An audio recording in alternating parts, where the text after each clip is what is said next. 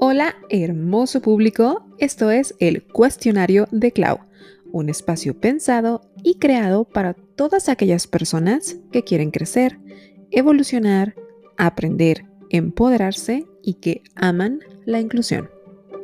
Comenzamos.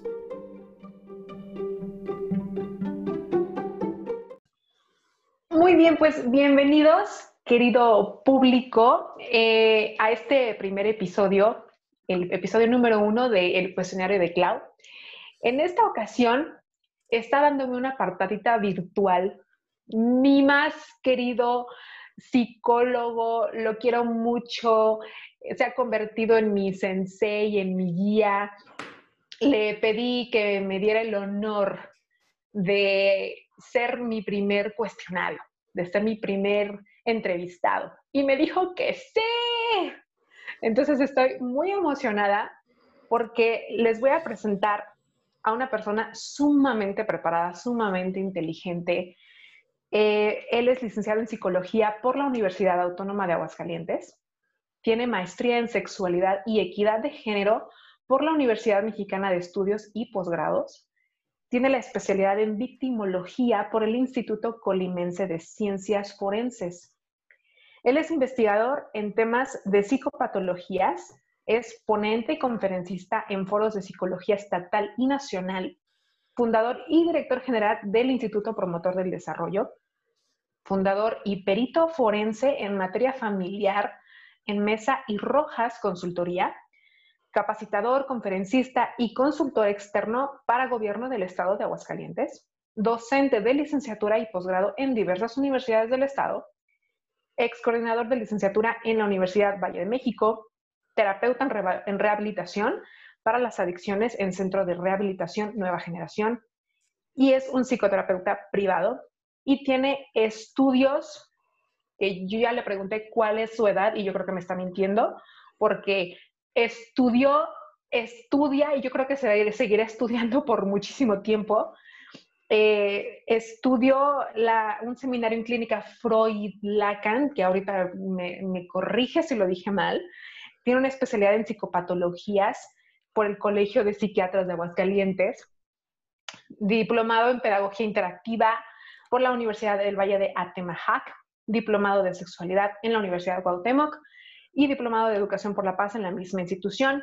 Diplomado en Modificación Conductual Infantil en eh, bienestar psicológico integral y tiene estudios de posgrado en psicología humanista y tiene un diplomado en trastornos mentales por el Colegio de Psiquiatras de Aguascalientes. Bueno, ¿qué les puedo yo decir? Él se llama nada más y nada menos que Héctor Mesa Estrada.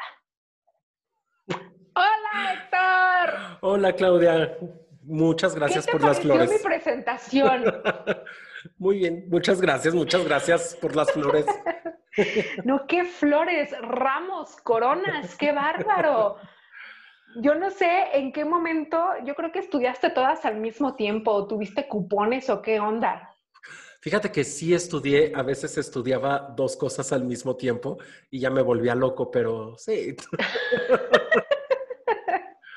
Y fíjate, eh, estudiando psicología y echándote todo esto, definitivamente que es tu pasión, ¿no? Definitivamente, definitivamente es, algo que me encanta. Y mira, si, si yo volviera a estudiar, si volviera a mis 18 años, volvería a elegir esta profesión, definitivamente. Eso se escuchó muy, muy romántico. Muy romántico. Qué bonito. Qué bonito. Pues Héctor, no sabes, tú sabes lo mucho que te quiero, lo mucho que, me has ayudado, que la verdad es que, bueno, yo a ti ya te he mandado como cuatro o cinco amigos y yo creo que te los voy a seguir mandando, porque de verdad que eres como muchos otros psicoterapeutas, eres, o sea, le das al clavo, le diste, conmigo desde la primera sesión le diste al clavo, o sea, yo salí de contigo en la primera sesión así de, he encontrado la luz. O sea, es, increíble cómo lo haces y se ve, la verdad, se ve que sí es tu pasión. Y por eso dije, no hay nadie mejor a quien yo quiera entrevistar, a que sea mi primer entrevistado y que me des mi patadita virtual en este mundo de los podcasts y de los videos que tú, definitivamente. Así que te agradezco enormemente que me hayas dicho que sí. No, pues al contrario, yo estoy muy agradecido de estar aquí y sabes que, el cariño es correspondido y pues encantado de, de estar en este primer podcast contigo. ¡Ay, qué emoción! pues muy bien, entonces vamos a empezar con el cuestionario, mi queridísimo Héctor. Claro que sí. Vamos a empezar por las de cajón, las fáciles que te tengo, las que yo sé que no le vas a batallar. Ok, claro que sí. Dime qué te llevó a estudiar psicología. Mira, eh, la respuesta así formal que siempre decimos es el interés de ayudar a las personas este, conocer la conducta humana. Pero yo creo que si nos ponemos honestos, yo creo que son como dos cosas. Uno, tres cosas. La primera sí, queríamos, quería entender, entender las cosas. O sea, uno ve la tele y se pregunta, ¿por qué hicieron que Marimar sacara las cosas del barro con los dientes? O sea, ¿por qué, ¿por qué no querían que besara Nandito? O sea, sí, uno se pregunta esas cosas y dices, y luego peor aún, ¿por qué la gente cree que eso es real, no? Entonces, ¿por qué? ¿Por qué pasa cosas? ¿Cómo, es que sucede? Esto? Y, y yo me preguntaba esas cosas. Entonces, eso, primero, saber cómo, cómo piensa la gente y cómo llega a estas conductas y cómo hace esto, ¿no? Eh, la segunda es, hay una cierta pasión por el chisme. Yo creo que los psicólogos tenemos que confesar, nos gusta el chisme y en... La bendita chisma. claro, Oye, es que yo desde la secundaria, ya sabes, media hora con mis amigos en el teléfono, cuando, cuando todavía en el teléfono lo ocupabas tú y nadie más de tu familia podía ocupar teléfono. Sí, sí, sí. Y entonces la mamá gritándote, ya cuelga, y tú, a ver amiga, pero ¿qué pasó entonces? ¿Sí? Y, y, yo sabía así como... Y, y, luego me decían, ay, es que das consejos tan buenos. Y yo decía, claro, nací para esto. Este, ya después cambiaron las cosas. Entonces, sí, este gusto por el chisme. Y creo que también hay una parte de, de nuestra vida que, que las mismas situaciones familiares, lo mismo, las mismas experiencias que en algún momento nos, nos lastimaron, que nos llevan también a querer estudiar algo que nos ayude a resolverlo y a darle sentido. Entonces, creo que también está esa parte, son, son como ese, esa amalgama entre esas tres cosas lo que me hizo que la opción de psicología fuera la más lógica para mí. Sí, totalmente obvia. Y, y yo creo que, fíjate, tú también dices, no, pues que yo me he cuestionado, o sea, yo también, entonces tú también eres un preguntón, igual que yo, y yo también amo la chisma, como no tienes idea. claro, ¿no? Tenía que ser, tenía que ser. Tenía que ser. Muy bien, y entonces, a lo que me estás diciendo, desde pequeño entonces quisiste, o sea, porque a mí se me hace súper raro, ya sabes, ¿no? escucha uno a los niños, o sea, yo escucho a mis sobrinos, es más, yo de chiquita, ¿no? La mayoría, pues, ¿qué te gusta? Dice bombero, doctor, policía, astronauta. O sea, en la vida te pones, yo jamás he escuchado a un niño que diga, yo quiero ser un psicólogo. O sea, jamás. Entonces, desde niño querías ser, tenías esta eh, sensación de... Fíjate que yo desde niño sí me orientaba como esta idea de ayudar a la gente, de hacer algo por la gente, de entenderla Sí, aunque he de decir, eh, me da un poco de pena, pero al principio yo, o sea, de muy chiquito, yo quería ser cantante en el grupo de Bronco. O sea, era lo que yo quería. Este, después, mi, rango vocal y estas cosas decían, no, Héctor, no vas a hacerlo. Este, y fue en la adolescencia que, eh, ya en la secundaria, cuando empecé así como a lo mejor todavía no sabía que se llamaba psicología, todavía no sabía que era psicología, pero yo quería estudiar algo así. ¿Sí? Entonces, sí, yo creo que desde muy niño ya empezó el, interés. No, pues sí, pero estoy, te lo juro, asombradísima con el sueño de ser cantante. que mira que cualquiera ya puede ser cantante ahorita, ¿eh? Bendito autotune, ¿verdad? Totalmente. Bueno, entonces dime qué te apasiona tanto de la psicología. Obvio, yo ya, ya escuché lo, de la, la, bendita chisma, el análisis, el preguntar, el andar cavando hoyos. ¿Qué es lo que te apasiona más de todo, de todo esto? Fíjate que hay dos temas en, en psicología que me parecen indispensables para nuestra actualidad, para nuestra sociedad y que además me encantan. Uno es el fenómeno de la violencia, las cuestiones de violencia, las cuestiones tanto desde la perspectiva de la víctima como desde la perspectiva del violentador. Esta parte me, me gusta mucho, me gusta mucho cuestionarme sobre los movimientos actuales, sobre las cuestiones sociales. Esto me interesa muchísimo y, y es algo que me gusta y me emociona. La otra parte que también me encanta incluso lo veo cuando doy clases eh, en, la, en la universidad. Muchas veces me toca dar las materias que tienen que ver con humanismo. Y entonces el humanismo me encanta, pero me gusta mucho como esta parte del devolverle a la persona la responsabilidad y la conciencia de libertad. Es decir, eres libre de, de, de, tomar decisiones, eres libre de hacer lo que te venga en gana, por así decirlo, pero siempre bajo el marco de la responsabilidad de las decisiones que has de tomar. Y, siento que este tema me, me encanta porque yo creo que, y lo creo junto con, con Sartre, no, no, no porque me ponga yo al nivel de un, genio como Sartre, sino que, que comparto esa idea completamente. El hombre es libre, es esencialmente libre, es más, está condenado a la libertad, como lo dice él. Y entonces desde esta idea, me encanta pensar en, los, en las personas que llegan al consultorio, en las personas que tengo en los cursos, en las personas que, que son mis alumnos en la universidad. Me encanta entenderlos como personas libres y que entonces podrán ejercer esta libertad y que lo único que necesitan es así como el empujoncito a, a vivir y saberse, saberse y sentirse libres y también el, a partir de eso, empezar a convertirse en personas responsables, ¿sí? Mm. De las decisiones que toman, de la forma en la que quieren vivir.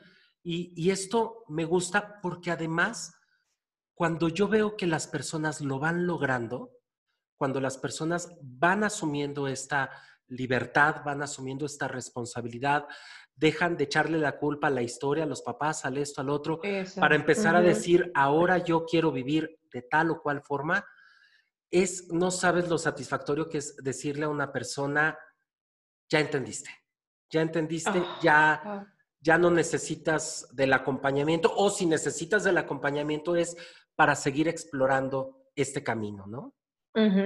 Y sabes que dijiste algo que muy poca gente entiende, de no solamente de la vida en general, sino de la terapia, de que vas a responsabilizarte de tus cosas, de lo que estás haciendo tú, de tu vida. Y tienes toda la razón cuando tú dices que es como devolvernos esa libertad. Nunca lo había visto de esa manera, pero es cierto, en el momento en el que te responsabilizas de tus cosas, dejas de ser la víctima y dejas de estar eh, pues en esta estructura que hasta a veces uno mismo se va eh, construyendo, que la misma sociedad, porque no, me dejarás mentir, la sociedad mexicana o la latina somos de una victimización y un drama terrible.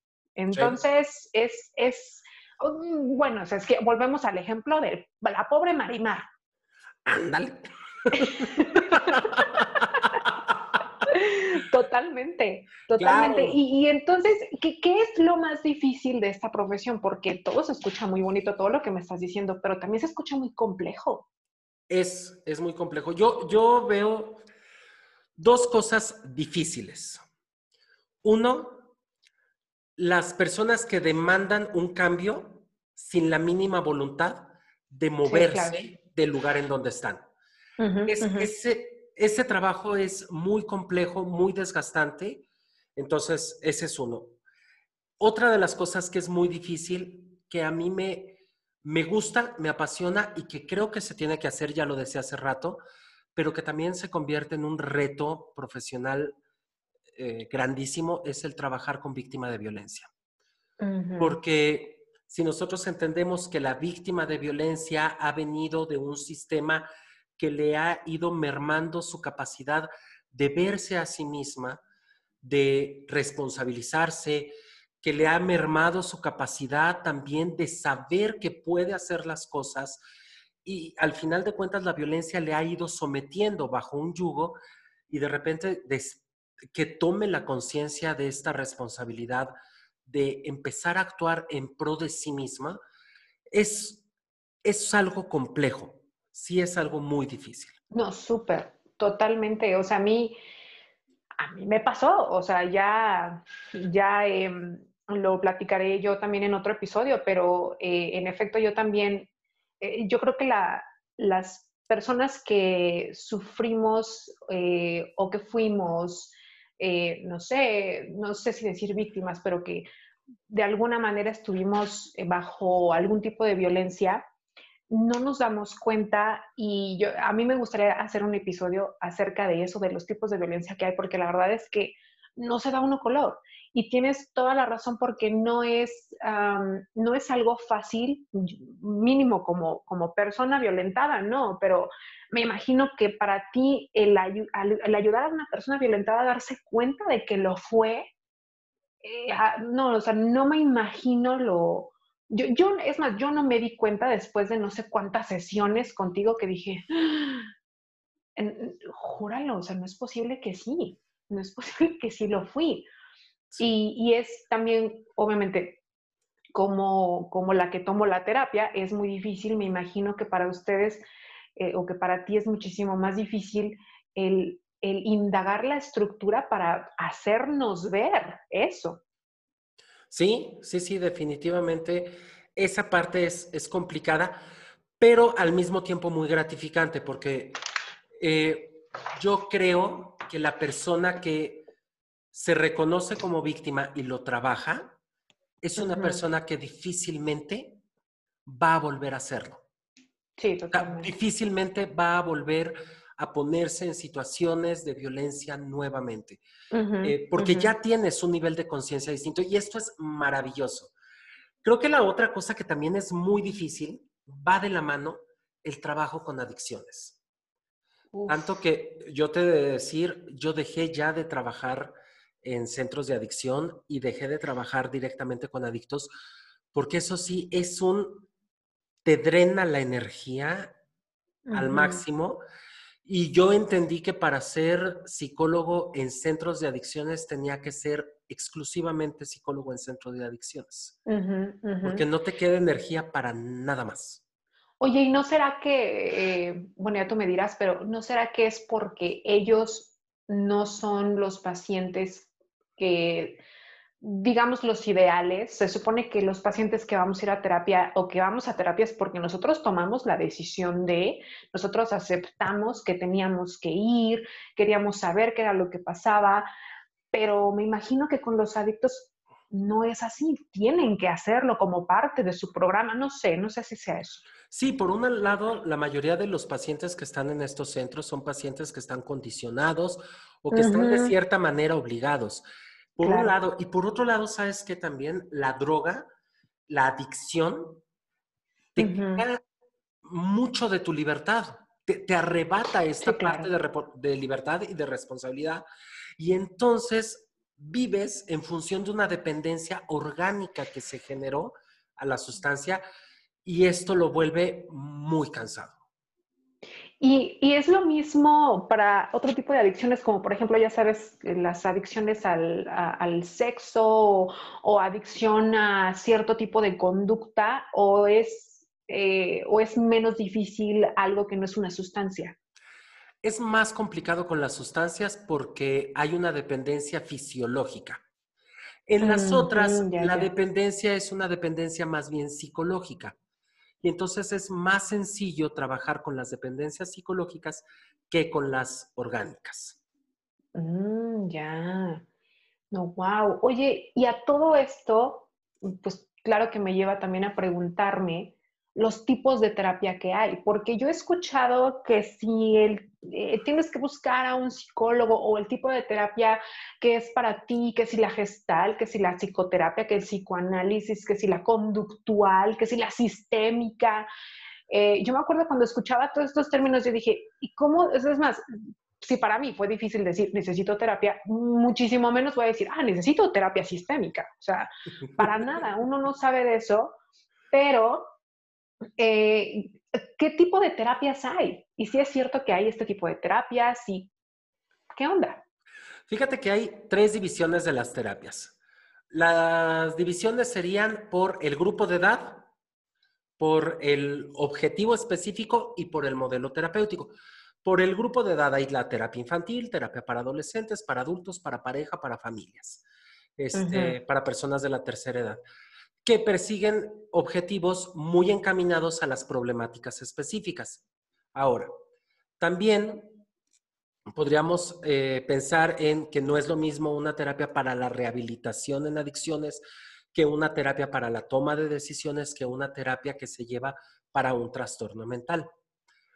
Mm. Y, y en cuestión de los modelos, los modelos sí son diferentes perspectivas o son diferentes maneras de entender al ser humano y de entender sus problemáticas y diferentes estrategias para resolverla. Eh, ¿Cuál es la ideal? ¿Cómo saber cuál? Yo siempre he dicho que esa es chamba de nosotros, no del paciente. Claro. Entonces, eh, el paciente llega conmigo y yo tengo que tener la suficiente ética para decir, ¿sabes qué onda? Mira, esto que me estás planteando tú es un, es un trabajo que corresponde más a una cuestión, mm, vamos a suponerlo, familiar, más del sistema familiar, de las alianzas, de, la manera de comunicación y el terapeuta ideal sería un terapeuta con un modelo sistémico. Y entonces yo tendré que derivarte con un, con un terapeuta sistémico. Yo puedo entender que de repente me llega una persona que trae más bien una cuestión de una compulsión, de una cuestión eh, ahí en, la conducta, solamente en la conducta. Y podré saber que en este momento un terapeuta más hacia lo conductual o a lo cognitivo-conductual podría ayudarle más de lo que yo le voy a ayudar. ¿sí? A veces hay cuestiones de pareja que llegan a terapia de pareja y que me doy cuenta de que lo que está funcionando mal es la dinámica sexual y entonces en ese momento se hace mm. un abordaje desde la, desde la sexología. Entonces, eh, creo yo que la responsabilidad es de un buen psicólogo, de un psicólogo ético, decirte, esto que traes tú sí es conmigo, o esto que traes tú, el ideal es este otro profesionista. Claro. Y, y siento que también es muy importante que tú como paciente, bueno, nosotros como pacientes tengamos ese criterio también nosotros de decir, sí, sí me está funcionando o no me está funcionando, de también decir, mm, sí hago clic con mi terapeuta, que también es algo muy importante. O es, yo creo que lo más importante es que a lo mejor hacia la primera sesión no hiciste clic, bueno, a la segunda o la tercera de plano, sí o sí. y eh, si no, en dado caso de que sea la sistémica, la conductual, lo que sea, que de hecho siento yo que probablemente sea información extra, a veces innecesaria para el paciente, eh, es, mm, es imprescindible que tengamos la conexión con nuestro terapeuta y que nosotros estemos sintiendo también la, el, el efecto de responsabilizarnos de las cosas, de nuestras cosas, y no que nuestro terapeuta, porque los hay, porque a mí me tocó Héctor, ir con una psicóloga eh, antes, que, antes que te, y te platiqué muy bien, que a mí lo primero que me dijo en la primera sesión fue responsabilizó a todos menos a mí. Y ya quería hablar con todos menos con, eh, y al último conmigo. Quería arreglar a todos menos a mí. Yo dije, ah, mira, oye, qué a gusto, pero que a mí como que eso no me está dando clic. Sí, por supuesto. Y, y, fíjate que también yo creo que, que el fenómeno sucede a veces con terapeutas que son muy buenos. Hay terapeutas muy buenos con quienes no hago clic. Claro. Eh, yo te de platicar, eh, en algún momento fui a un proceso con, un psicólogo que, bueno, súper recomendado, buenísimo. Eh, conocidos míos iban y hasta me decían, no, es que tú que, tú que sabes de psicología, eres muy dado a, a saberte torear a los psicólogos, entonces necesitas a alguien bueno, ¿no? Entonces voy con él y no hago clic. Y sé que es excelente terapeuta, pero yo no hago clic. Y cambio y con otra persona y entonces el clic es inmediato, ¿no? Y esto no tiene que ver necesariamente con si la persona es bueno o es malo en su trabajo. A veces mm, algo nos hace ruido y no hacemos el clic adecuado. Entonces, creo que es muy válido también decir, este, esta persona o este proceso no me está funcionando. Y pues lo digo, ¿no? Oye, ¿sabes qué onda? Como que siento que me gustaría trabajar. Y nuevamente ahí entra la parte ética del psicólogo de decir, bueno, pues entonces hay que hacer esto. Hay que, hay que movernos, te voy a recomendar con alguien más. O, eh, pues está bien, no es necesario que sigas viniendo, pero busca a alguien que, que sí te pueda ayudar. Sí. Sí, y, también digo, eh, la parte ética, como tú dices, por parte de ustedes, pero también por parte de nosotros como pacientes, la parte de, una vez más, de responsabilizarnos y no de decir, no, es que fue culpa del psicólogo, no, es que el psicólogo fue el que, ¿sabes? O sea, en vez de estar responsabilizando una vez más a otros y haciéndonos las víctimas, es también andarle rascando a ver con quién sí puedo avanzar, ¿no? Exactamente, exactamente. Muy bien, y ahora dime cómo describes la posición de las personas ante tomar terapia a través del tiempo, porque llevamos años, años y años de cultura de esto es para locos o esto es hasta que, hasta que ya el carro se te está desvielando, porque fíjate que a mí me hicieron esa analogía una vez y yo dije, bueno, es que qué razón esa persona tenía todo el hocico lleno de razón, porque sí me decían, me dice, pues es como, es como un carro, o sea, si tú compras un carro usado, viejo, lo que tú quieras, tú sabes que a cierto tiempo, a cierto kilometraje, tú le tienes que meter cierto tipo de servicio y, los, tú, tú, no vas al mecánico hasta que se te desvieló el carro. O sea, tú vas y le, le das eh, un seguimiento o le das un mantenimiento cada, cada cierto tiempo. Es exactamente lo mismo con la mente. Entonces, esta cultura de tomar terapia y esta cultura de la salud mental, ¿cómo la has visto tú? ¿Cuál es la posición que has visto tú de la sociedad a través de este tiempo?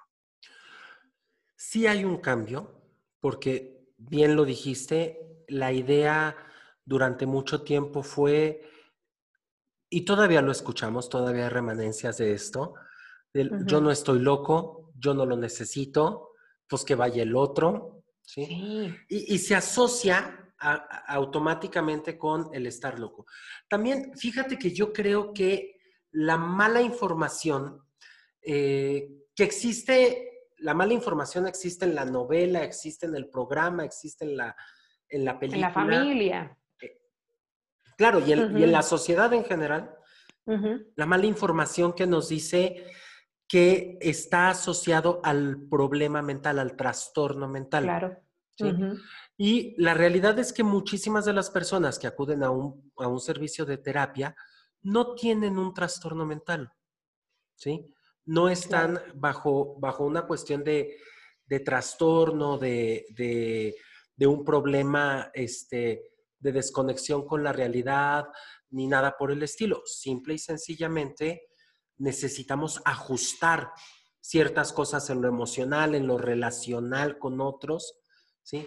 Y entonces, creo que esto poco a poco va cambiando. A mí me impresiona que el, grueso, yo te, yo te hablo de que atiendo aproximadamente unos, mm, he de tener ahorita unos 30, 35 casos en activo, viendo un alrededor de 20, 25 casos por semana. La inmensa mayoría de las personas son personas jóvenes. O sea, son personas que están en los 20, 30, ¿sí? Y esto me habla de que esta nueva generación, o sea, esta generación que ahorita está en los 20 o en los 30, es una generación con muchísimo mayor conciencia. Las personas de más de 30 desgraciadamente son personas que todavía traen mucha esta, esta idea, ¿no? Entonces, Oye, ha cambiado. puntito para los millennials, ¿no? De que tanto mal se habla y ahora sí ya les podemos poner palomita a los millennials. completamente, completamente. ¿eh? Eh, creo que se ha hecho una conciencia muchísimo mayor y creo que también la profesión se ha empezado a, pues sí, a popularizar. O sea, ya es una carrera que estudia más, o sea, que son más personas que lo estudia, ya es algo de lo que se habla en los programas, de alta demanda. Y sí, se vuelve algo que dices, ok, ya, ya se está popularizando. Y esto es un trabajo que tenemos que hacer en el día a día los psicólogos. Me encanta a mí cuando, cuando me invitan a, por ejemplo, a un podcast, que me invitan a un programa de radio, que me invitan a televisión me fascina porque creo que también es nuestro trabajo hacer asequible, hacer accesible la psicología en la sociedad y decir... Normalizarla, ¿no? Ajá, esto es normal, claro. Sí, total, totalmente. Eh, ¿Cómo manejas tu salud mental siendo un, un profesional de la misma? Porque me imagino, o sea, con todo lo que has estudiado en primera, y después con tantos casos que ves, porque uno son los casos que tú ves como profesional y otros son los casos que tú tienes con tus amigos o con, ya sabes, ¿no? O tus relaciones sociales, personales. ¿Cómo le haces para guardar la cordura? ¿Quién te dijo que la guardo? Entonces, ¿cómo le haces para fingir también? ¿Cómo le haces para parecer normal? Sí, sí, sí, totalmente. Pásame la, pásame la receta. Mira, creo que es una combinación eh, de dos cosas. La primera es mm, estar en paz con mis partes que no son normales. ¿Sí? O sea, como que la parte en, en, el momento en el que me reconozco como este, como esas cosillas que no, no son tan normales, que las reconozco y me responsabilizo de ellas. Entonces es padrísimo. Entonces, primero, pues ya no quiero cambiar toda mi vida, sino que esto por un lado. Pero ya siendo más concreto en la respuesta, dos cosas. La primera es, yo tengo que estar también constantemente en un proceso de terapia para despegarme las cosas que se me pegan. Sí, claro. Eh, para resolver las cosas que se me movieron al estar trabajando con alguien más. Sí, sí es cierto. Y también para, para yo tener como ese espacio de autoconocimiento. Entonces, es indispensable yo también estar en algún tipo de proceso. Y lo segundo también debo de aprender a zafarme del rol. iba a decir, el, el, que te desprendas, el que no te eh, enganches, qué difícil. Te voy a decir una cosa, e, es muy triste, pero yo en las reuniones con gente nueva, con, o sea, ay, que vamos a una fiesta, ay, sí, vamos, y conozco gente nueva, y ¿a qué te dedicas? Soy ingeniero en cálculo estructural. es lo que digo, de veras, eso es lo que respondo. Y hasta los que sí saben que soy psicólogo se me quedan viendo con cara de este payaso. Soy ingeniero en cálculo estructural. Nadie le pregunta nada a un ingeniero en cálculo estructural. Nadie le pregunta nada. ¡Qué genio! Eh, es que me debo de desafanar, me debo de quitar el rol del psicólogo, porque si no, hasta la borrachera con amigos se ah, vuelve un espacio de estar cargando y estar resolviendo. sí. Y tengo que aprender a zafarme. Voy a empezar a hacer eso. Eh, voy a empezar a hacer eso yo, porque sabes que a mí me pasa y me ha pasado desde que, obviamente desde que soy maestra de inglés, que pues yo digo o dicen, ¿no? Ah, es maestra de inglés o es intérprete y te lo juro que es de, oye, a ver qué dice esta canción. Oye, oye, fíjate que la otra vez vi eh, en la película que así no se llama en inglés, pero en español le pusieron así. A ver, ¿por qué? A ver, háblame en inglés. A ver, di algo en inglés. Te lo juro que me tienen casi todas las fiestas me siento yo como, como diría un amigo, me siento como de esos changuitos que están así este, con los, eh, de, esos monos de juguete, de los, changos que tenían como sus platillos, que están así haciéndole al circo, te lo juro, voy a empezar a decir que soy ingeniero en sistemas productivos o a ver qué. Ándale, sí, sí, sí. Qué buen tip. Qué buen tip. y sí, la verdad es que me tengo que desafanar en mis relaciones personales. O sea, de repente salgo con el galán y, y yo lo que quiero es zafarme de eso y, disfrutar ese rato de la relación, del, eso es lo que quiero. Y entonces eso procuro hacer, o sea, no me llevo la psicología. No ser psicólogo. Exactamente, no me llevo la psicología. Veo las películas, yo dejé de ver hace mucho tiempo películas muy densas. O sea, estas películas de mucho análisis, muy mm. profundas, me encantan, las amo, dejé de verlas. Porque a, veces las veo para, para llevarlas a una clase y hacer un análisis en la clase. Pero así como que ya por hobby dejo de hacerlo, porque también es bien sano desconectarte y no estar siempre en el papel. Eso nos ayuda mucho a tener como esta estabilidad. Oye, pero de los que no te puedes zafar, como por ejemplo tu familia que, que sabe que no eres un ingeniero, ¿en qué me dijiste? Ya ni siquiera me acuerdo. En cálculo estructural. Ándale, o sea, de los que sí saben que eres psicólogo, que de los que no te puedes zafar, ¿qué haces ahí? Les doy el teléfono de algún colega. No, de veras, es que mi mamá, mi mamá, déjame te platico una cosa personal, este, mi mamá de repente me sale con que tu hermano me preocupa, habla con él. No, mira, tengo una amiga que es muy buena, aquí está el teléfono, mándalo. Ajá. ¿Sí? Oye, no es de, no, no, no, no. La familia, mijito, es que tienes que ser tú. Fíjate que a mí me quedó clarísimo en un proceso terapéutico que yo me puedo hacer responsable de mí mismo y no de mi familia. Y entonces también es esa congruencia y es decírselos y no siempre lo toman de la mejor manera, pero también es decírselos, oye, yo no me puedo hacer responsable de tu pleito matrimonial, de, del hermano que hace tal cosa, del, no me puedo hacer responsable. Porque, uno, no me toca y porque también empiezo a adquirir un papel que ya no es mi papel, ya no, mi papel es ser hijo, mi papel es ser hermano, mi papel es ser nieto o ser amigo. Y ese papel me parece tan valioso, tan importante, que quiero mantenerlo así. Oye, pero y entonces es, bueno, dime si es mito o no, esto que dicen que los psicólogos no pueden ser, como tú dices, ni tu pareja, ni tus amigos, ni tu propia familia, o sea, se supone que no puedes, no sé si es como un código de ética de ustedes o es simple, sencillamente lo que tú dices, que dices, no, pues es que no puedo separarme, no quiero separar mi rol. Fíjate que también sí es una cuestión de ética. También eh, tenemos que hacerlo. O sea, no solamente es una cuestión de decisión personal, sino también es algo que tienes que hacer. ¿Por qué? Porque en las relaciones terapéuticas, tú le confieres a tu terapeuta un conocimiento profundísimo de tu vida, de tus sentimientos, de tus afectos, para que funcione tu terapia, tienes que abrirte completamente. Y entonces, imagínate que ya te abriste completamente con esta persona y después tienes que discutir quién lleva el pavo en Navidad, ¿no? O sea, y entonces ya, ya no, ya no es la misma relación. Claro, claro.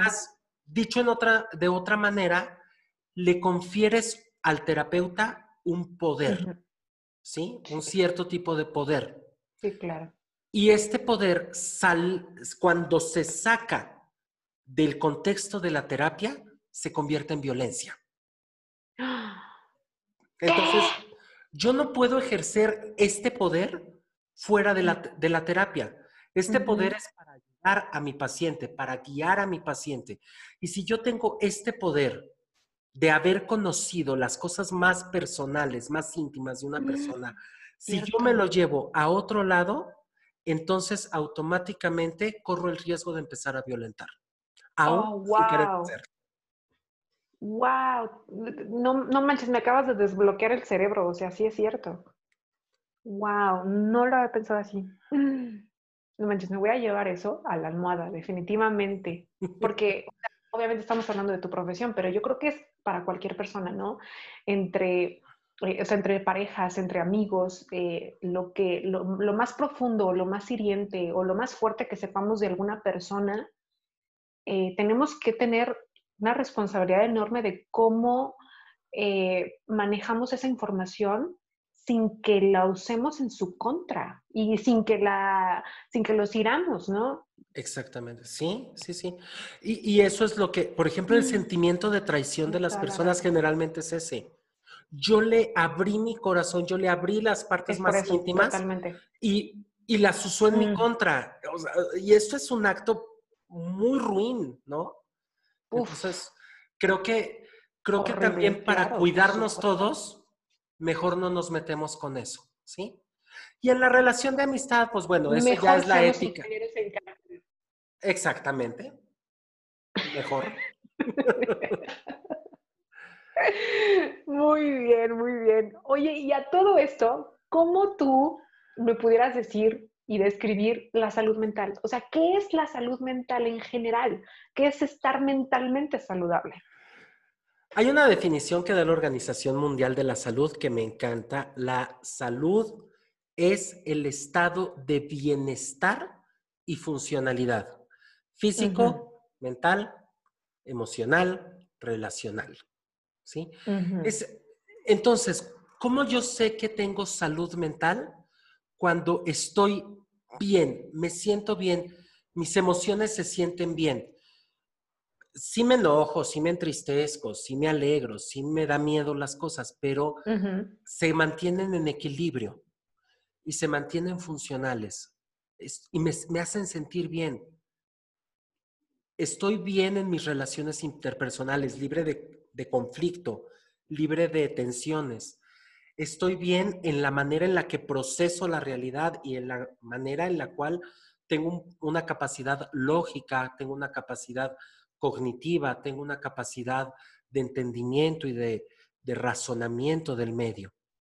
Entonces, es este bienestar. Y la segunda es, y además soy funcional, es decir, me puedo valer por mí mismo, puedo trabajar, puedo hacer mis cosas, puedo moverme en una sociedad, puedo, sí, entonces soy funcional dentro de lo que me toca hacer, dentro de lo que vivo en el día a día, ¿sí? Entonces creo que esto es la salud mental.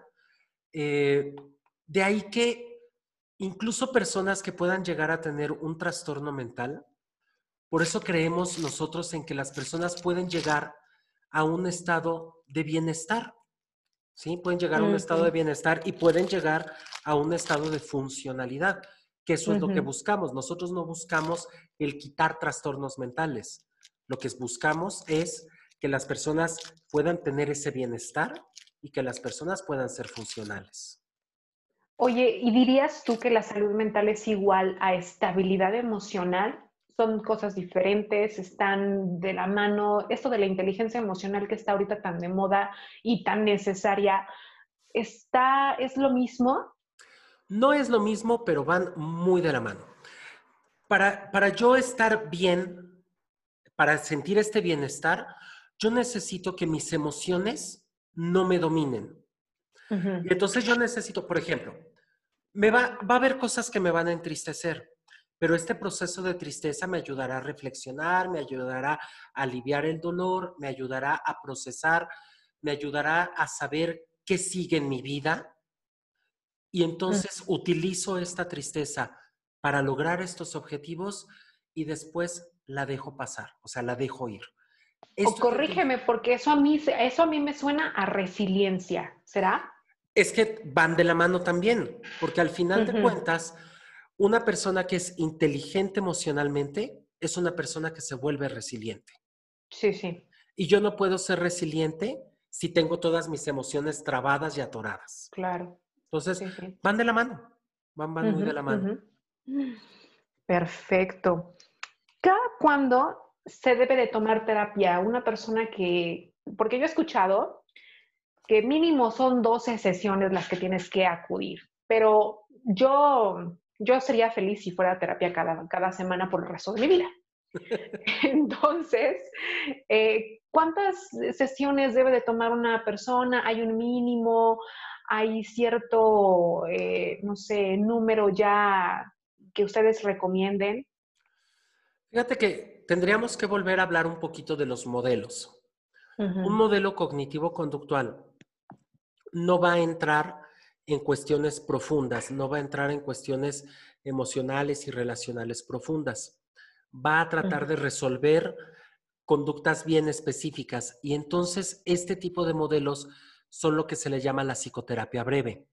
La psicoterapia breve tendrá más o menos un promedio de 12 sesiones. la psicoterapia breve te ayuda a resolver un conflicto bien específico. O sea, por ejemplo, mm, no hayamos, no hallo la manera de comunicarme adecuadamente con mi pareja. No voy a resolver si tu pareja está bien estable, no voy a resolver este, qué sientes por, no voy a resolver nada. Vamos a resolver específicamente el problema de comunicación, nada más. Y entonces, esto se puede hacer en un promedio de corto de tiempo. Hay personas que estamos yendo a procesos terapéuticos porque queremos este equilibrarme, este soltar cosas, este seguir profundizando en el autoconocimiento. Y entonces estos procesos de terapia se pueden volver muy largos, no porque el terapeuta, jamás porque el terapeuta te quiera mantener ahí como cliente cautivo, no porque tú llevas una demanda de seguir explorándome, de seguir conociendo, de seguir trabajándome. Entonces, los procesos se pueden volver más largos. También yo creo que procesos excesivamente largos, excesivamente largos, a veces se pueden viciar. Y en Exacto, de dependencia, ¿no? Para ese tipo de casos, por ejemplo, ya personas que ya tienen varios meses en terapia, que ya resolvieron que ya más bien van a esta cuestión de exploración, de profundización, de de desapego a, las cosas que van sucediendo, entonces a lo mejor sus sesiones se pueden espaciar a una vez al mes. entonces, son, pueden seguir siendo procesos longitudinales, pero mucho más espaciados. Ya, ok, pero estamos de acuerdo entonces que mínimo unas 10, 12 sesiones son las el mínimo indispensable, ¿no? Claro, luego de repente hay, hay, una, hay un fenómeno que pasa en la psicoterapia, que pasa en las primeras dos, tres sesiones, que se llama la falsa epifanía, perdón. La falsa epifanía. ¿Qué sucede con esto? De repente, el terapeuta, de forma muy acertada, le da el clavo a dos, tres cosas y el paciente dice, ya, ya resolví, listo. Sí. Ya estoy bien. Entonces dices, sí, mira, ya supimos qué, ya supimos cuál es el problema, ya le atinamos en dónde está. O sea, ya vimos la herida, pero espérate, de eso a que la hayamos sanado, que hayamos controlado la infección, que la hayamos cerrado, que eh, todavía falta, compadre, todavía falta. Entonces, eh, sí, estos procesos así de tres sesiones, mm, no, no, generalmente se quedan mm, a menos que sea consejería psicológica, que es otra modalidad que existe. La consejería psicológica es cuando yo necesito saber cómo actuar ante un problema muy específico. Por ejemplo, llega un paciente y me dice, tengo un examen, tengo un examen, voy a entrar a la especialidad de medicina. Esto eh, me pasa relativamente seguido tengo mi examen de especialidad de medicina, no sé cómo controlar la ansiedad y no sé cómo eh, concentrarme para poder estudiar. ¿Sí? Y entonces ahí no vamos a trabajar ningún proceso, ni qué significa el examen para ti, ni nada por el estilo, sino que le doy tips específicos para eh, concentrarse, para estudiar, para relajarse, técnicas de respiración, de cosas así, para que se calma y haga su examen. Después de que haga el examen, yo le digo, bueno, ahora sí, si quieres entrarle a terapia, ya puedes venir. Pero con dos sesiones, una, dos sesiones, podemos llegar a este punto. Por ejemplo, también mucho en sexología. En sexología a veces son cosas muy breves. ¿Sabe que Tengo un problema, específicamente un problema de erección. Ok, vamos a aplicar esta técnica, vamos a hacer estos ejercicios, se va, Llega a la semana siguiente, ya no tuvo los problemas de erección, bien. Se acabó. Se acabó. Ya no necesitamos eh, meterle más. Ahora, si quiere irse usted al origen de por qué empezaron, ahí ya le tenemos que entrar. Exacto, es lo que te iba a decir, como que a los que nos gusta, a mí me gusta la chisma, pero también me gusta la chisma interna. O sea, ya sabes, ¿no? De qué pasó de niña. A ver, yo quiero rascarle qué pasó de niña y luego de adolescente. Y como tú dices, o sea, el, eh, un comportamiento específico, yo sí soy de las que a mí me gusta rascarle hasta, a ver, pero es que ¿por qué? Hasta el fondo. Entonces, como tú dices, es también cosa del paciente, pero aquí ahorita la pregunta que se me ocurre es, ustedes como psicólogos son de los que les llaman a sus pacientes, o sea, es decir, si tú, ves que eh, el paciente requiere de más sesiones, que tú sabes que requiere de más trabajo, ¿tú eres de los que los busca o los psicólogos deberían de buscarlos o es ya el paciente no vino y ya el paciente que se haga bolas? Eh, mira, yo creo en la responsabilidad del ser humano. Claro. Y entonces yo no me puedo hacer responsable por lo que tú no te haces responsable pero sí te puedo invitar a hacerlo. Entonces, lo que hacemos nosotros es cuando un paciente no llega, eh, yo tengo, hay, una chica que trabaja conmigo que, me ayuda con la parte de la agenda y la programación de citas y todo esto. Y entonces ella manda un mensajito. Eh, notamos que no viniste a tu sesión pasada, quisieras reagendar.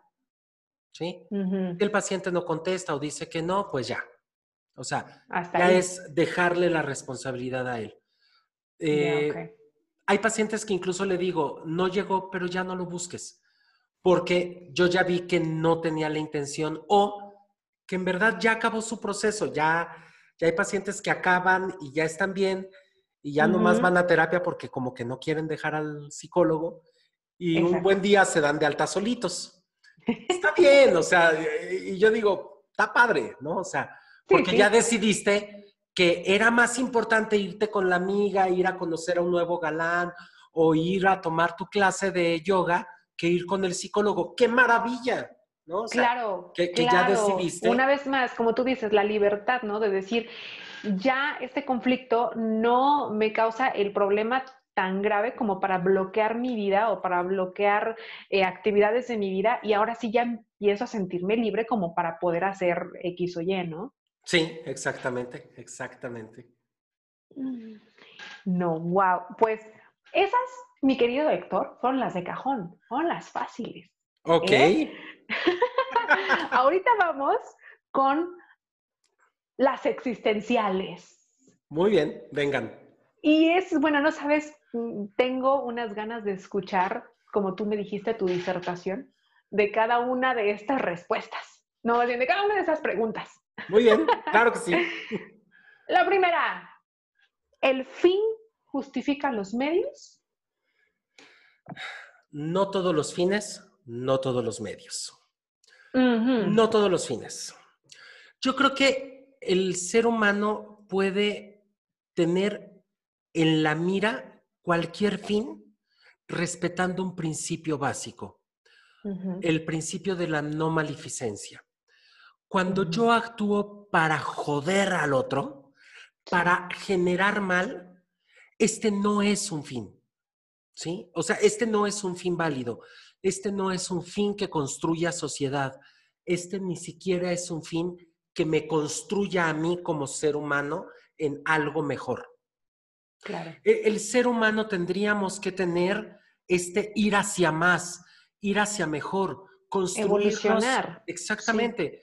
Construyete como mejor persona. En el momento en el que tu fin es el, la maleficencia, el generarle mal a un otro, en ese momento ya, ya valimos porque automáticamente empezamos a involucionar, a ir para atrás, a convertirnos más en chango, en animal, en lo que quieras, ¿no? Sí, sí. Entonces, este fin me parece que nunca va a ser justificable no todos los medios. Hay un contrato social. Los seres humanos hemos hecho un contrato social en el cual nos ponemos límites y nos ponemos reglas para que el derecho de todos esté respetado. ¿Sí?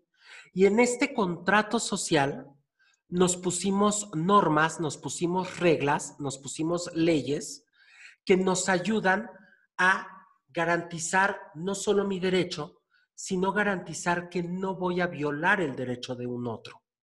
Entonces, el medio, mientras se mantenga dentro de lo legal, dentro del contrato social, eh, va.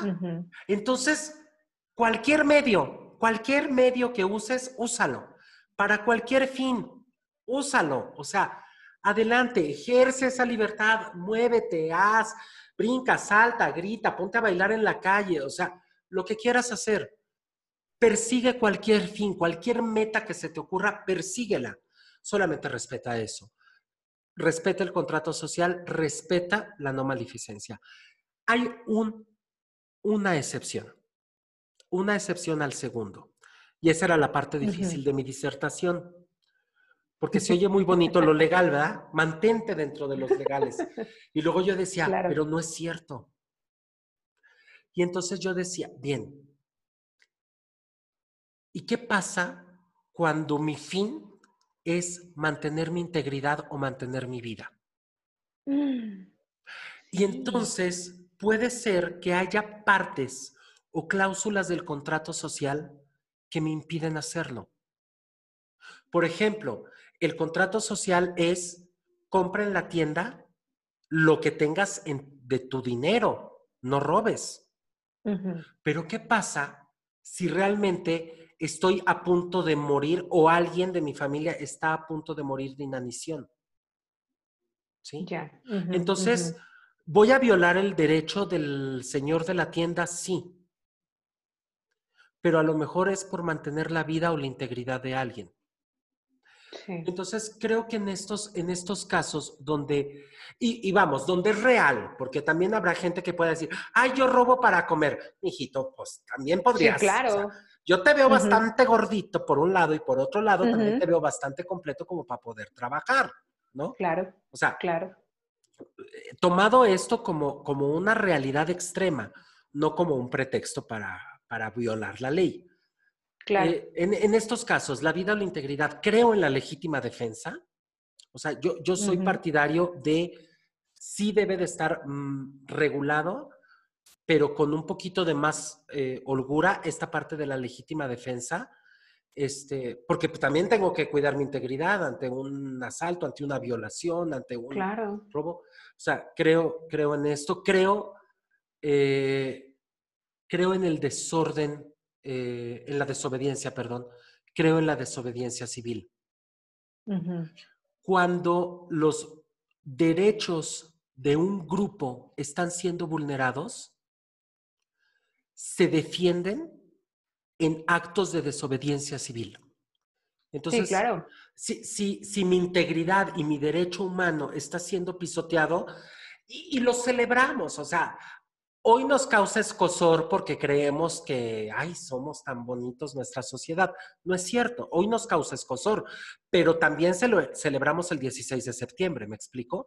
Y eso fue un acto de desobediencia civil. No, pues no te vayas tan lejos. A todas, todas las, eh, bueno, yo que soy muy cercana al, eh, en su momento yo fui activista de Greenpeace. Eh, todas las cosas que hace Greenpeace o cualquier otra organización, que obviamente está en pro de, sino eh, el medio ambiente, eh, no sé, los eh, alimentos no transgénicos, etcétera, los que se amarran en su momento, yo me amarré a un árbol, ¿sabes? O sea, todas estas cosas que hacemos o que hacen los activistas, que obviamente está fuera de la ley, pero el fin es muy diferente y, pues ah, tienes toda la razón con lo que estás diciendo. Eh, obviamente es una pregunta de la que nadie puede decir, sí, el fin. No, sí, se justifica, no, no se justifica, no, tienes toda la razón. A veces sí, a veces no, pero tienes muchísima razón en que eh, el fin que tengamos debe de ser un fin que nos ayude a evolucionar, que nos ayude a construirnos, a ser mejores seres humanos, a ser mejores personas. Y como dice una frase de Abraham Lincoln que a mí me encanta, Dice, sea lo que seas, a escoja ser lo que seas, lo que quieras ser, sé de los buenos. Nada más. Claro. Y, creo que es importante saber, fíjate, y, si me permites extenderme un poquito en, este punto, cuando yo pienso en las cuestiones, en los movimientos de desobediencia civil, yo, luego mucha gente ahorita con ciertos movimientos es que no son las formas. Ah, digo, es que, mi amor, o sea, ¿tú crees que Martin Luther King se paró, dio un discurso bien emotivo, todos aplaudieron y libertad? Y ya, firmaron las leyes. No, mi amor, no, o sea, y, hubo muchas cosas de desobediencia, y hubo reuniones clandestinas, y hubo este, desobediencia, y hubo gente que se escapó de los campos de cultivo, y hubo, o sea, y hubo gente que atacó a sus dueños, esclavos que atacaron a sus dueños, o sea, hubo muchísimas cosas, o sea, eh, el discurso, la marcha pacífica fue lo multitudinario y lo que se vio y lo que quisieron retratar. Pero todos estos movimientos traen desobediencia, traen rompimiento de leyes y, son rupturas a la ley que nos van a permitir evolucionar como sociedad hacia una sociedad con mayor ejercicio de los derechos. Sí, sí. Y la, la, verdad es que no me acuerdo muy bien de la frase, pero también una vez leí una frase que dice que la disrupción es lo que hace que, que se genere el cambio porque no lo vas a hacer haciéndolo todo lineal y todo dentro de las normas y dentro de lo que te permite la sociedad. Tienes que romper silencios, tienes que romper esquemas, tienes que quemar estructuras ya hechas para poder hacer nuevas, porque obviamente las estructuras que están, obviamente hablo general, pero eh, si hablamos de, feminismo o de la violencia en cualquier punto, son estructuras que se necesitan destruir para volver, o, bueno, más bien para, para, para, construir algo nuevo y para, para, la mejora, ¿no? Claro, por supuesto, por supuesto. Y, y bueno, pues en ese caso, esos medios sí justifican esos fines. Totalmente de acuerdo. Bravo, bravo, bravo. Aplausos a eso, definitivamente. Bien, la siguiente pregunta existencial, Héctor. ¿Cuál es nuestro gran error como seres humanos en tu perspectiva? La violencia. Cualquier acto que pretende dominar la dominancia de una persona sobre de otra, de un grupo sobre de otro, ese es nuestro gran error. En el momento en el que yo violento al otro o violento al medio o violento a...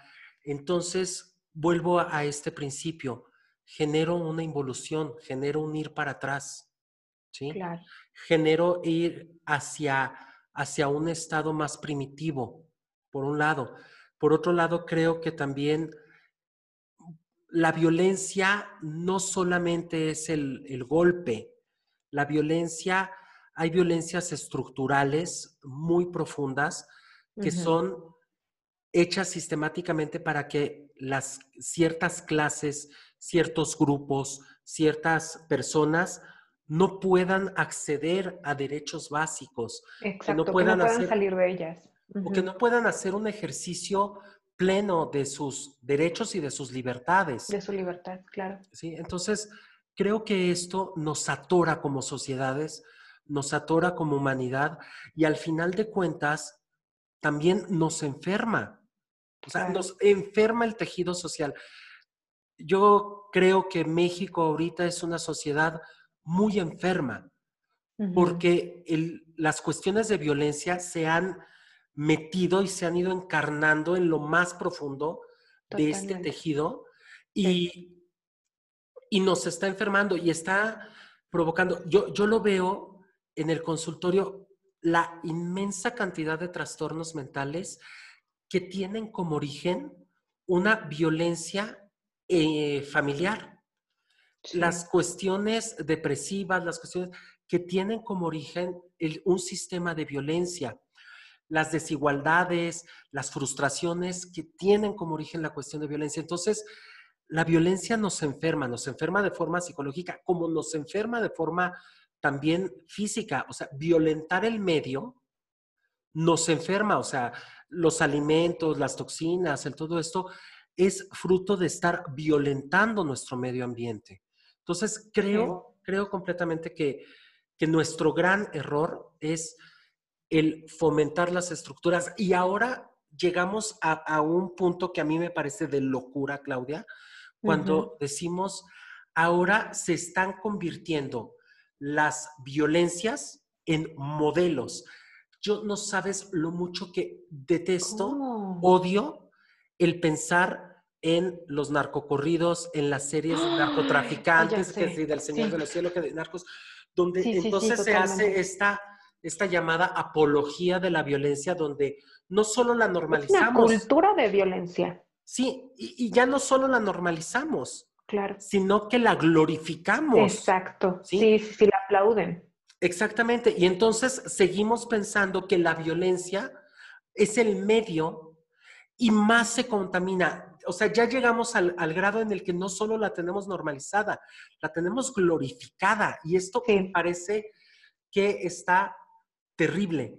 Mira, si, a mí me pidieras, eh, no sé qué tan legal fuera esto, pero vamos, si yo estuviera inmiscuido en cuestiones políticas, yo te juro que creo que una legislación para prohibir estas series, esta música que hacen apología de la violencia es indispensable para empezar a generar cambios.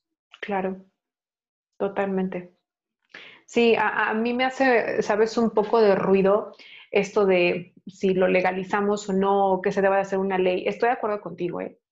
pero me hace ruido también el decir, bueno, es que cómo es posible que la sociedad, es que sucede también ahorita con todo esto del, de la pandemia, que cómo es posible que a la sociedad le tengas que poner una ley para que entienda, una ley para que no haga ciertas cosas y la gente no entienda por su sentido común qué es lo que se debe y qué es lo que no se debe de hacer. O sea, en este caso, como tú dices, o sea, los narcocorridos y estas series tan terribles y eh, estoy totalmente de acuerdo contigo y yo también diría que sí, que se aprobara esa ley, pero una vez más eso también es así como que, bueno, ni modo, la gente no entiende, la gente es tonta, entonces vamos a tener que poner una ley. Sí, sí, sí. Pero mira, yo creo que también... Eh, ¿Cómo decirlo? Cuando en el tejido está, en el tejido social está tan metido, yo creo que muchas veces ni siquiera es una cuestión de que sea tonta, sino es una cuestión de que está tan normalizado. Sí, totalmente. El siguiente paso era, el siguiente paso lógico era glorificarlo. No, pero es que lógico, ¿de dónde? Yo no entiendo esa parte. Pero lo escuchamos normalizado al extremo. O sea, Todavía, yo escucho en psicólogos, en el día a día, yo escucho en psicólogos el una nalgada bien dada. O sea, es, así como en el, seguimos con la violencia. hay otras 20 maneras de educar y de poner límites en los niños que no implican la violencia contra el cuerpo del niño, ¿no? O sea, eh, creo yo que seguimos en, en esta cuestión en la cual incluso decimos, no solo es normal, sino que es deseable, sino que es bueno.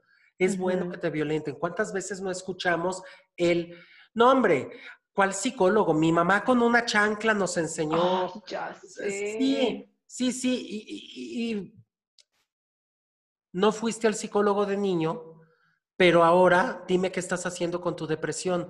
Dime ahora qué estás sintiendo con tu sensación de abandono, con tu sensación de no ser suficiente, con tus mismas limitantes mentales que se derivan desde allá, ¿no? Sí, todas las heridas de la infancia que vienen a obstaculizar todas nuestras relaciones sociales eh, cuando somos adultos y que la mayoría de las personas no quieren verlas. Completamente, completamente. Mm. No, Dios mío. Me tienes que prometer, Héctor, que tengamos que tener un episodio de violencia, porque es que es tan indispensable que las personas sepan de eso. O sea, la mayoría de la gente violencia lo toma como le pegó, ¿sabes? Y, sabemos, o sea, tú y yo, obviamente, tú lo sabes muchísimo mejor que yo, los tipos de violencia que hay. Y, tenemos que hacer algo con, con, ese, con ese tema. Claro que sí, claro que sí. Yo encantado de, de, que nos echemos un programita especialmente de esto. Perfecto. Bien, la última existencial es, ¿la verdad existe sin evidencia? Fíjate que esta se me hace relativamente sencillona de, pensarla. La realidad existe. La verdad. Es que no creo que exista. Es que sabes que yo creo que la verdad no existe. ¿Crees? Yo creo que la verdad no existe. Existe la realidad. ¿Sí? Existe la realidad. O sea, si yo te digo ahorita que, mi, que el micrófono que estoy utilizando es negro, es una descripción de la realidad. Y entonces, en el momento en el que mi descripción de la realidad es lo más apegada a lo real, lo más fidedigno, lo más descriptivo de la realidad, entonces se convierte en una verdad. ¿Sí? Pero es una verdad para ti, porque yo te puedo, yo te puedo, yo puedo escoger creer que sí en realidad es, un, es, negro, pero es, como diría Niurka, es tu verdad. no, es que entonces, precisamente ahí es donde digo que la verdad es cuestionable. Ni siquiera podemos decir que exista la verdad. Existe la realidad y existen métodos, la evidencia, métodos que nos acercan a una mejor descripción de la realidad. ¿Sí? Pero en el momento, yo, yo, no puedo creer que haya tu verdad y mi verdad. Está una realidad, ¿sí? Y está qué tanto somos capaces de acceder a la comprobación de esta realidad. ¿Sí? Sí, sí. Yo te digo que mi micrófono es negro, pero tú no lo estás viendo. ¿sí? Exacto, y no me lo estás enseñando. Ajá. Y entonces, tú decidirás si creerme o no. Tú decidirás creer o no si esto que te digo es verdad, porque tú no tienes la evidencia. Pero es como tu mentira del ingeniero en cálculo. Ándale. Pero si yo te enseño el micrófono, ves que el micrófono es negro y te niegas a aceptar esto y tú quieres decir, no, yo lo veo rosa, a ver, espérate, entonces no es tu verdad, es tu engaño sobre la realidad que te está siendo mostrada. O tu problema de daltonismo, sinceramente. O tu problema de daltonismo también podría ser, pero vamos, descartando esa posibilidad, descartando esa posibilidad. Entonces, yo creo que la realidad existe. La realidad es, ahí está. Ahí está. ¿Qué tanto podemos acceder a ella? Hay personas que tendremos mayor facilidad y mejores métodos y habrá personas que tenemos menor facilidades, menores facilidades o métodos menos precisos para acceder a esta realidad. Y en ese momento yo puedo creer. Entonces, dicho de otra manera, la verdad es una creencia. Sí. sí. si tu creencia se basa en un método científico, en una observación directa, en una comprobación, en la evidencia, entonces tu creencia le podemos llamar verdadera, ¿sí? Pero la verdad no es un, no es un constructo dado.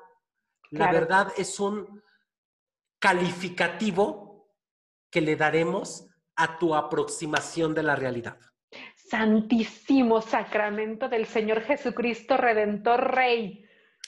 No, qué bárbaro, te acabas de aventar una definición no, hay que mandarla a la Academia Real de la Lengua Española. Por favor. Es que sabes que todos los ejemplos burdos que se me están ocurriendo con lo que estás diciendo, digo, o sea, ¿estás de acuerdo que esas imágenes que de repente se hacen virales de, ¿ves el tenis rosa o lo ves azul? Ándale. Ay, no, te lo juro, que el vestido era dorado, que el vestido era azul. ¿Y cuál es la verdad? ¿Cuál era la verdad? Porque a mí sí me pasó, te lo juro, que yo veía la mentada imagen y yo, yo la veo azul y mi hermano viéndolo del otro lado, no, pues yo lo veo en dorado y yo, no, no, es que esto ya no es mame, entonces, o sea, esto ya es, ¿sabes? Eh, aquí hay un, esto, esto, es, esto es del demonio, Claro. Pero eh, eh, este es el ejemplo más burdo que se me ocurre, pero también ahorita lo que estás diciendo de la verdad, la creencia es eso. O sea, la, la verdad de una persona católica, contra la verdad de una persona judía, contra la verdad de una persona, eh, no sé, budista, vista por completo y tienes toda la razón. la verdad es una creencia. Claro, y, en ese sentido, por ejemplo, me voy a meter, no, quiero generar la polémica del tema, solamente por ponerlo como ejemplo, eh, que si el aborto, que si el aborto es contra la vida humana o no es contra la vida, y, yo digo, a ver, la evidencia, la evidencia, la prueba, la, la realidad, perdón, la realidad es hasta la semana tal se forma el tubo neural, a partir de la semana tal el sujeto tiene conexión entre el tubo neural y este, la parte superior de, este. A partir de tal semana empieza la capacidad de sensación y a partir de tal semana la capacidad de memoria. ¿Sí? O sea, entonces, en estas primeras semanas no hay sistema nervioso, no hay dolor, no hay sensación, no hay conciencia, no hay bla, bla, bla. Eso es lo real. Claro. Esa es la realidad. Ahora, que a partir de esta realidad tú le pongas una implicación, un constructo ético, un constructo religioso, o te vayas solamente con los cánones científicos, o sea, ya esto es lo que tú tomas de esta realidad lo interpretas y entonces estás dando tu interpretación. ¿Sí? O sea, entonces yo creo que muchos de estos fenómenos no existe una verdad, ¿sí? Existe una realidad. Esa es la realidad. Ya lo que creas al respecto, ya es otro asunto. Exacto, ya es tu propia idiosincrasia. Ándale, exactamente. Excelente. Bueno, las existenciales ya terminaron. Me fascinó, no sabes, me fascinó. Las que siguen son las curiosas. Así que dime, por favor, Héctor, algo que odias y que a todos los demás les encanta.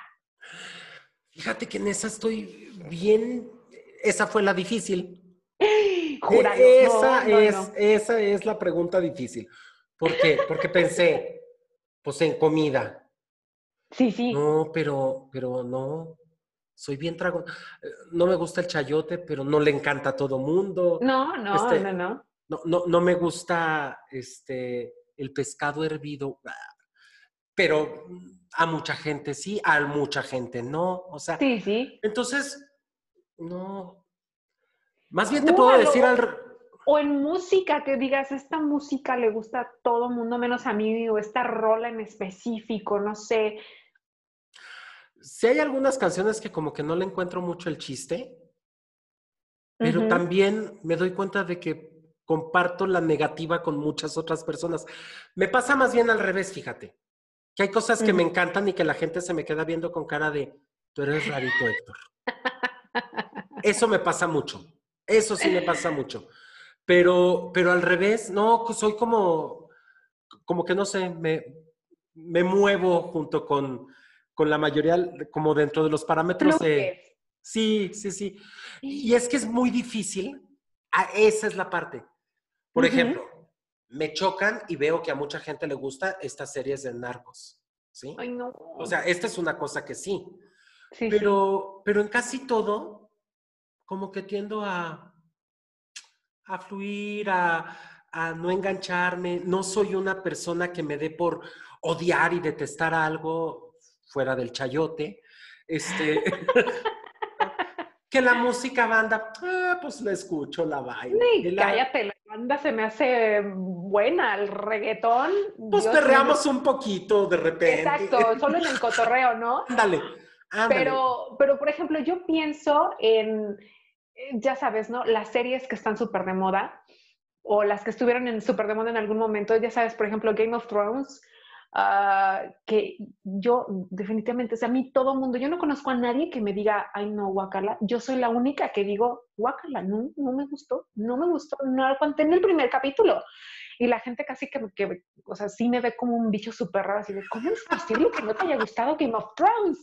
Entonces yo por eso digo, pues, igual que tú, no lo odio, vaya, pero no estoy tan encantada ni me encantó para nada como a toda la gente que fue todo un boom, ¿sabes? Sí, sí, sí.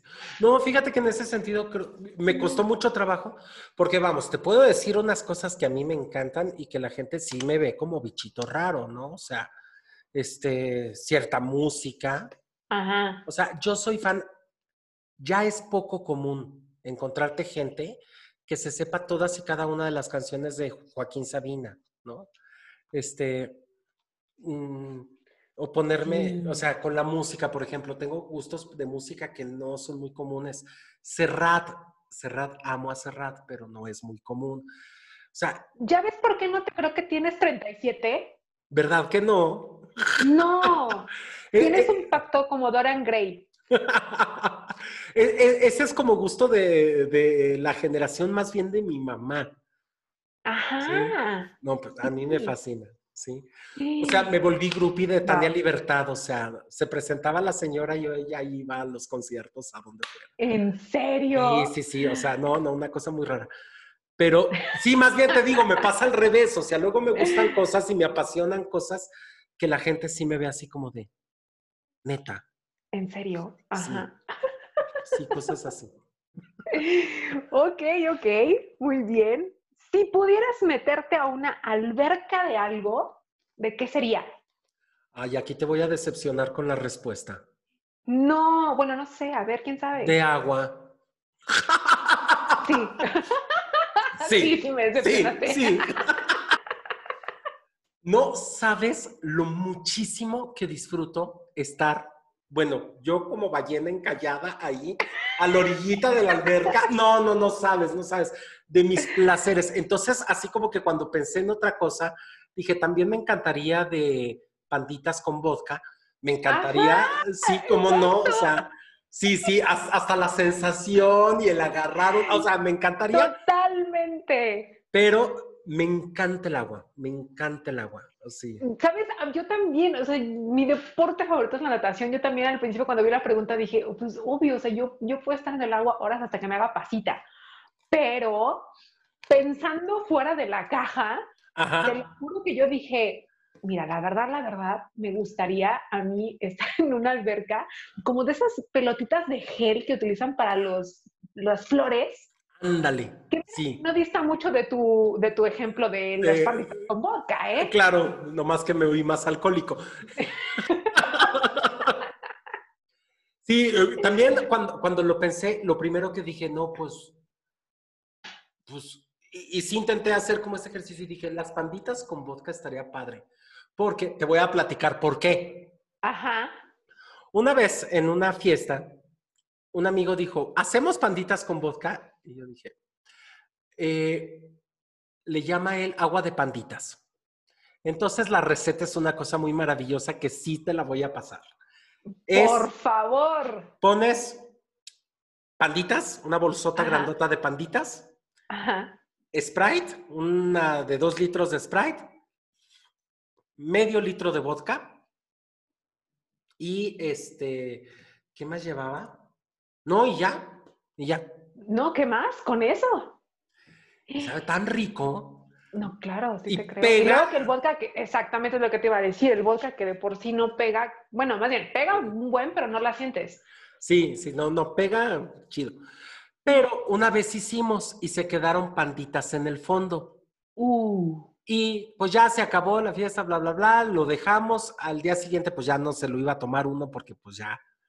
Ya, entonces y a la hora de que iba a lavar yo el, donde estaba todavía había muchas panditas y metí la mano y se sentía tan chido.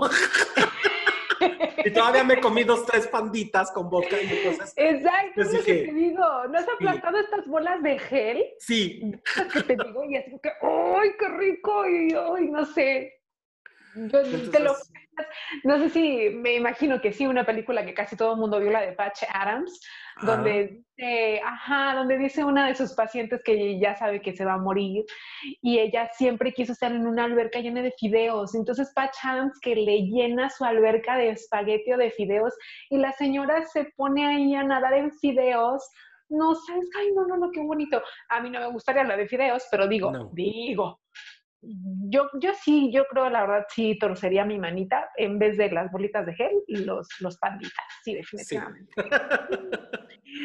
Muy bien. Y la última, tienes que decirnos, si es que no es que ya me la dijiste, tu bebida alcohólica favorita.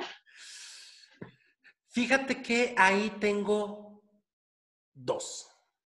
Dos. Una es no es la de los panditas, entonces. No es la de los panditas, no es la de los panditas, eh, pero también es con vodka, el martini.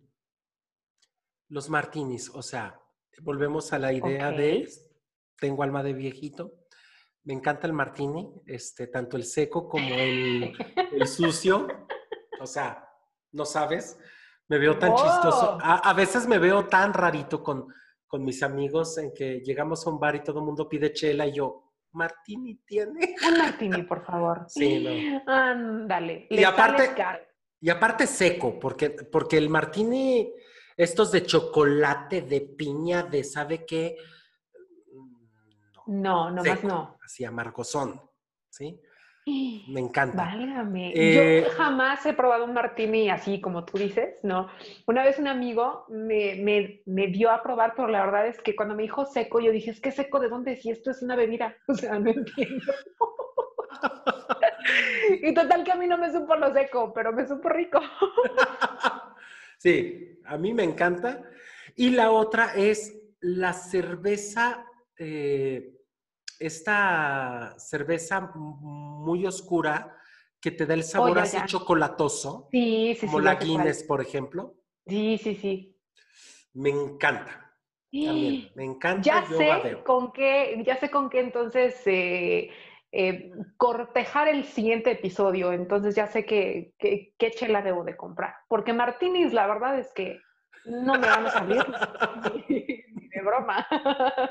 Pero la cerveza es. Esas sí las encuentro. Sí, esas son fáciles, totalmente. Sí. No, Héctor, qué goce de verdad haber hablado contigo. Eh, se, me hizo un, se me hizo la mejor manera de empezar este, este proyecto.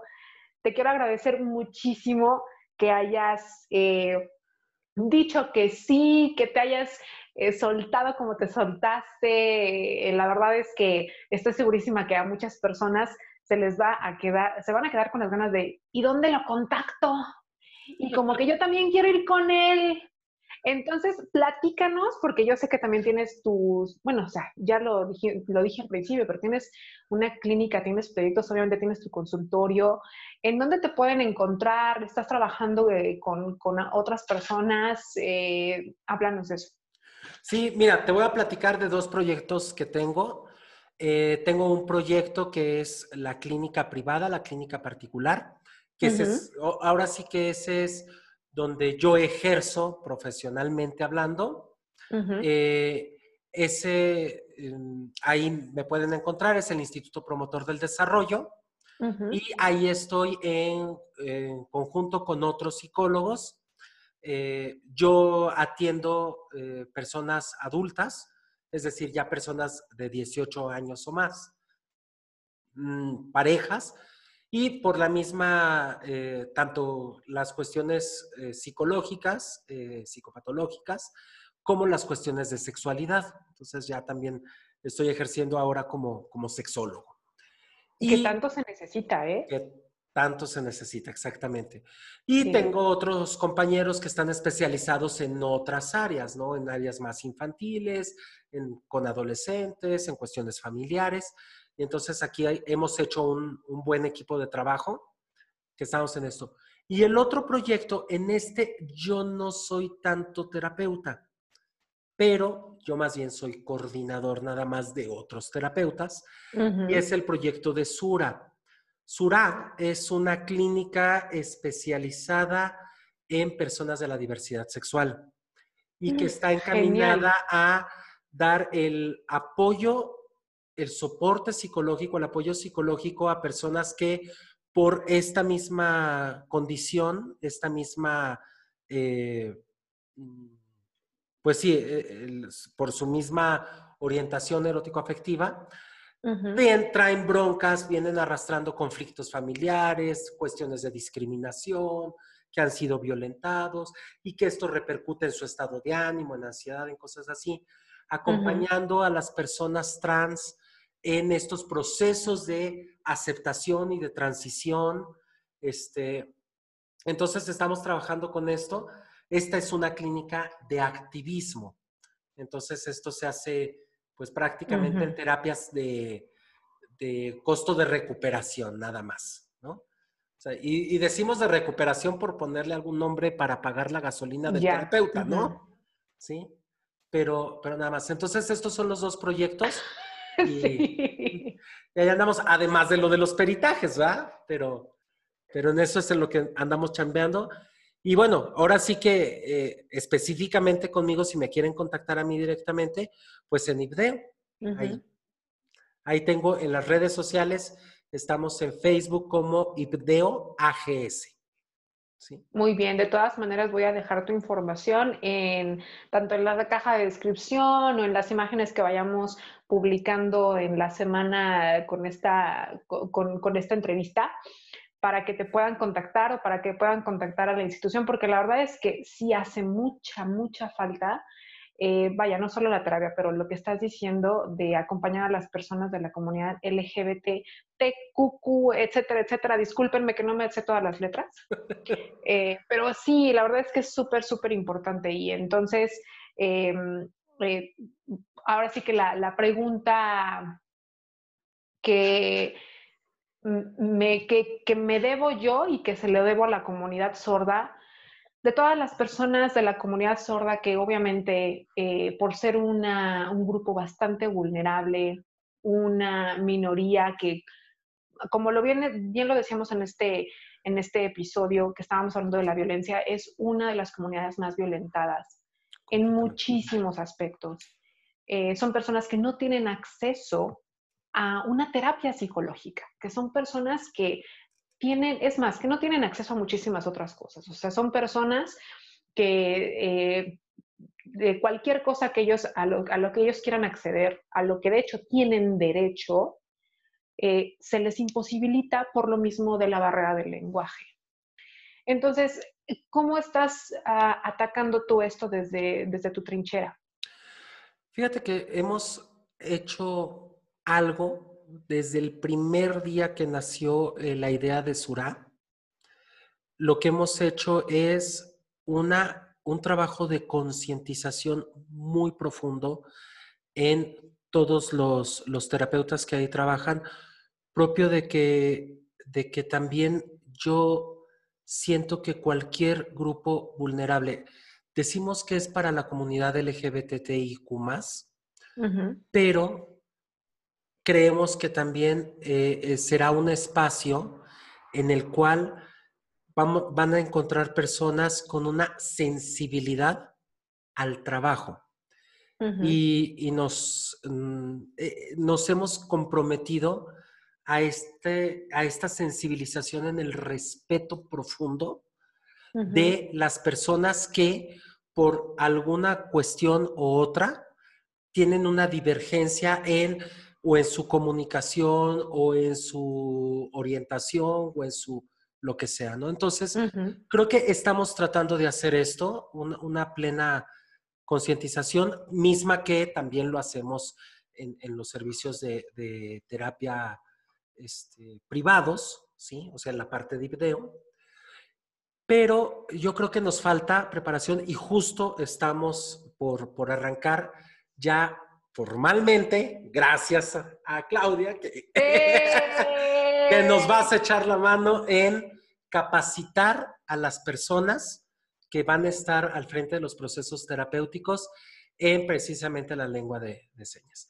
Porque creo que es importante que, digo, la sensibilidad me va, nos ayuda a que el, terapeuta pues busque las maneras, ¿no? De, de llevarlo a cabo.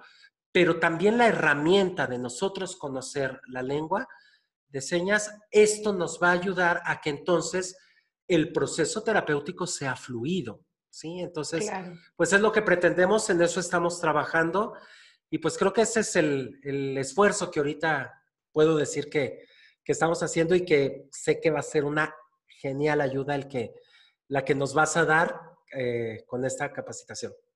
Totalmente, pero por supuesto que sí, digo, no por echarme flores, pero para, la verdad es que es un, eh, es un gusto enorme como, obviamente yo soy parte de la comunidad sorda al momento de tener un hijo sordo, pero como oyente que, tiene amigos sordos, que yo veo eh, cómo se va desarrollando mi hijo sordo, digo, no puedo creer las barreras tan y los obstáculos tan grandes que tienen las personas sordas eh, para cualquier tipo de, actividad que quieran tener. Eh, porque es la, es la discapacidad invisible, es la discapacidad que nadie ve, es la discapacidad que muchos ignoran y fíjate, peor tantito, ¿no? Personas sordas que obviamente no tienen el acceso a una terapia, pero imagínate las personas sordas que están dentro de la comunidad LGBTQ Claro. Que no tienen, que, que, de por sí están sufriendo por las barreras de comunicación, peor tantito que nadie está para guiarlos en este, en este camino, como tú dices, que es tan necesario en estos tiempos que, alguien los, los, vaya teniendo de la mano, ¿no? Así que felicidades por haber tomado esa decisión. Por supuesto que mm, estamos eh, de, los, de las dos partes súper emocionados que, que, tengan su curso de lengua de señas. Y pues una vez más, Héctor, no sabes qué goce, de verdad, te lo repito, te agradezco muchísimo tu tiempo, tu apertura y que espero que también lo hayas, te hayas divertido de lo lindo. Muchísimo, lo disfruté, no sabes cómo. Encantadísimo. Excelente. Muy bien, fíjate que quiero leer un, em, pequeño parrafito de un artículo que habla precisamente de terapias y em, que se me hace como muy en punto, muy ad hoc. Dice, la terapia en teoría debe ayudarte a mejorar tu vida, es una inversión en tu salud mental y emocional que seguramente te llevará a cambiar tu perspectiva, tomar mejores decisiones, hacer cambios, pero tampoco es magia y el terapeuta no va a hacer el trabajo solo. No asumas que por ir todo se va a resolver. Un psicólogo es una guía, alguien que te va a ayudar a conocerte, a reconocerte y te dará estrategias, pero la chamba es tuya. Me encantó. Así que te agradezco muchísimo, Héctor, y más te agradezco porque la verdad es que no te voy a soltar. Lo siento, lo siento, no te voy a soltar. Este, gracias a Dios, mira, yo, yo creo que fui como a 20 sesiones así seguiditas contigo, ya después le paramos, pero luego te digo, Héctor, necesito, Héctor, pero esto, Héctor, pero la verdad es que yo, yo glorifico la terapia y siempre la recomiendo y, la verdad es que para mí sí está en mi canasta básica. Así que te agradezco por tu existencia y por la existencia de tu profesión.